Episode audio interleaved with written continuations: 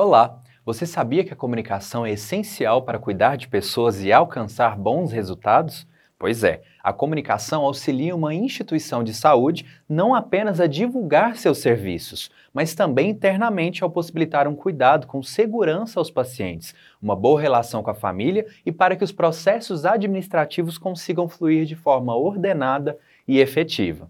Para tanto, em uma unidade de saúde coexistem três fluxos comunicacionais principais: o assistencial, que é no âmbito organizacional e tem como objetivo alinhar os procedimentos de cuidado ao paciente e familiares, bem como a forma de comunicação entre a equipe multidisciplinar, garantindo processos seguros, o fluxo administrativo, que perpassa o início, meio e fim de processos e projetos na unidade, visando atuar de forma suplementar à gestão do cuidado, com práticas efetivas para o alcance de resultados. E também o terceiro fluxo, que é o de divulgação. Este, tanto interna quanto externamente, propõe-se a difundir as informações sobre a unidade de saúde e possibilitar que os públicos desta estejam atualizados quanto aos conteúdos que lhes são pertinentes. A comunicação estratégica é ampla, tem um enfoque maior em definir as diretrizes da instituição, compor a visão em longo prazo e definir um pensamento sistêmico quanto às principais práticas comunicacionais.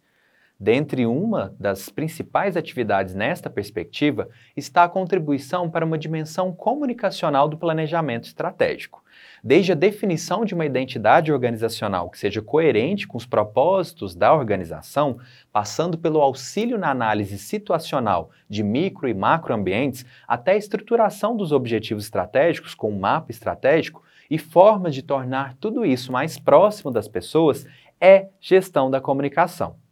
Neste sentido, ao também edificarmos a identidade visual, ou seja, a marca desta instituição, precisamos nos preocupar com uma adequada construção sígnica, levando em conta que o significante é o aspecto físico e visual, que precisa estar interligado a um significado, que é a ideia e a mensagem que queremos transmitir. Para que tenhamos efetividade e uma boa divulgação desta unidade de saúde e de seus projetos de qualidade, por exemplo, a marca precisa ser bem gerenciada, com elementos que contribuam diretamente para sua compreensão e visualização de propósito. Sendo assim, poderemos trabalhar com capital de marca, que é o brand equity, construindo as práticas em quatro frentes mais comuns: a qualidade percebida, firmando quais são os diferenciais dessa instituição de saúde, as associações à marca, quais são os parceiros ou instituições que estão interligadas, por exemplo, o conhecimento do nome, que é crucial para fortalecer sua imagem, por fim, a lealdade, que contribuirá para, em caso deste paciente precisar novamente dos serviços de saúde, estes possam ser considerados como uma escolha, por sua confiança nos resultados obtidos anteriormente e o valor desta marca para ele.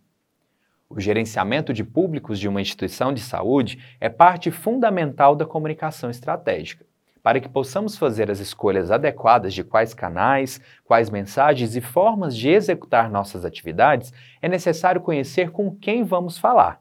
Sem saber quem está do outro lado da mensagem, temos mais chances de incorrer em erros. Por isso, mapear os públicos é essencial em qualquer empresa e de forma mais latente nas unidades de saúde que querem obter melhores resultados em suas divulgações e processos. O primeiro passo para isso é identificar quem são estes públicos, para posteriormente classificá-los em grupos e, a partir disso, planejar o que será realizado para cada um deles, compreendendo as diferentes possibilidades que cada perfil de pessoas tem. Após isso, executamos as ações programadas e avaliamos os resultados para tentar promover as melhorias cabíveis a este gerenciamento, girando ciclos de melhoria que são os ciclos PDSA. É importante ainda fortalecer que a unidade de saúde precisa impor o mesmo padrão documental, rigor de processos e gestão preventiva para o tópico da comunicação, com ou sem uma estrutura setorial com este enfoque baseando-se então na gestão de riscos e suas contingências, medindo os resultados com indicadores e sua efetiva análise crítica, a descrição das atividades da comunicação ou dos processos comunicacionais em documentos para garantir a continuidade das atividades, um adequado gerenciamento da política de comunicação, planejamento e planos de ação, contratação entre setores, entre fornecedores e clientes internos de interação de processos, trazendo os requisitos de qualidade para o atendimento aos clientes dos processos e, ao longo das práticas, promover pesquisas de efetividade dos meios e canais de comunicação. A comunicação estratégica é, então, crucial para dar a base necessária para as demais perspectivas que elas possam se fundamentar possibilitando que a comunicação seja um tema dentro da unidade de saúde também gerenciado, definido de forma clara e com rigor técnico e científico, possibilitando prevenção de possíveis danos aos pacientes, falhas nos processos e conflitos internos que poderiam ser solvidos ao percebermos a comunicação como uma das causas raiz destes desafios diários. Obrigado pela atenção e até logo.